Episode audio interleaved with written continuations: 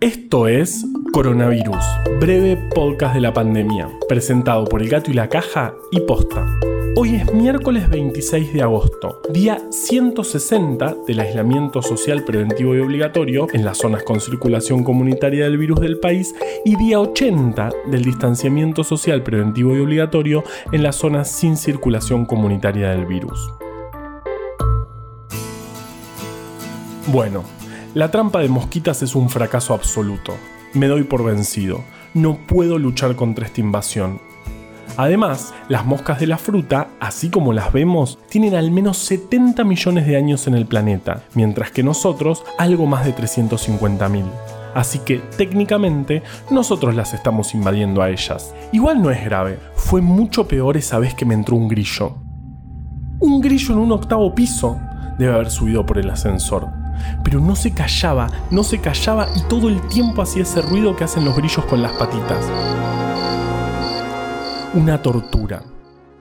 Por lo menos las mosquitas no hacen ruido, y los humanos, hoy en día, tenemos otros problemas más graves. En Argentina, de 21.467 testeos que se hicieron, ayer se confirmaron 8.771 nuevos casos de COVID. El promedio semanal es de 7.667 casos por día. De esos, el 75,5% está en el AMBA.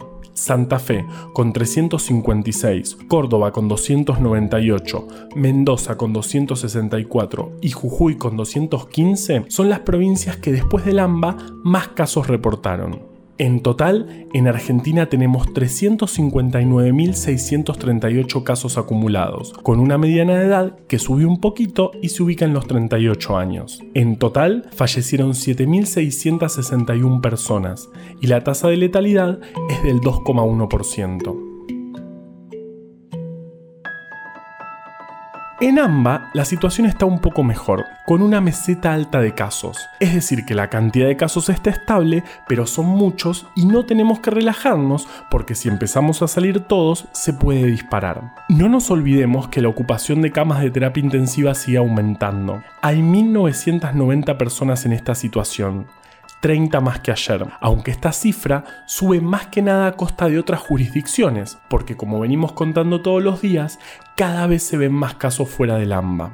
En el mundo hay casi 24 millones de casos confirmados, de los cuales el 53% está en América.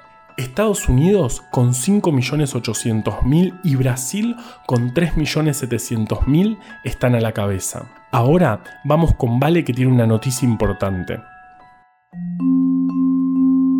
Un grupo de la Universidad de Carolina del Norte publicó un trabajo que recopilaba y analizaba información de muchos estudios de distintas partes del mundo. Una de las cosas que vieron es que las personas con obesidad tienen más riesgo frente al coronavirus. Específicamente, que estas personas tienen más probabilidad de ser internadas por el virus, de necesitar terapia intensiva, entre otros factores que combinados con patologías previas pueden ser un combo peligroso. Muchas veces la obesidad puede interferir en la efectividad de una vacuna. Por ejemplo, la vacuna contra la gripe, si bien es efectiva, no tiene los mismos resultados en personas con esta condición. Todo esto es importante tenerlo en cuenta como un desafío para el desarrollo de la vacuna del COVID-19.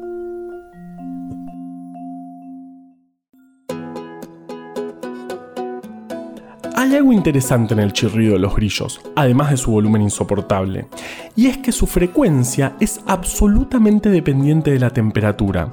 Cuanto más calor hace, más frecuentemente chirrían. ¿Chirrían? ¿Chirrean? ¿Cómo se dice? Bueno, no importa. Tan exacto es el comportamiento de los grillos que en 1897 el físico Amos Dobler desarrolló una fórmula para medir la temperatura a partir de los chirridos. Tenés que contar el número de chirridos en 14 segundos, sumarle 40 y eso te da la temperatura en grados Fahrenheit, que es un lío pasar a Celsius, pero bueno, esa es otra historia. Coronavirus, breve podcast de la pandemia, es una producción original del Gato y la Caja junto a Posta. Este podcast lo podemos hacer gracias a bancantes. Ayúdanos a bancar estas iniciativas en elgatoylacaja.com barra bancar. Si querés leer historias increíbles, conseguí breve atlas anecdótico de la ciencia en elgatoylacaja.com barra tienda. Yo soy Juan Manuel Carballeda. Valeria Sanabria te aconsejó desde el armaño. Quédate en tu casa y nos escuchamos mañana. ¿Chirrían? ¿Chirrotean? ¿Chirrirrotean? Lo voy a buscar, a ver. ¡Chirrían! Lo dije bien la primera vez.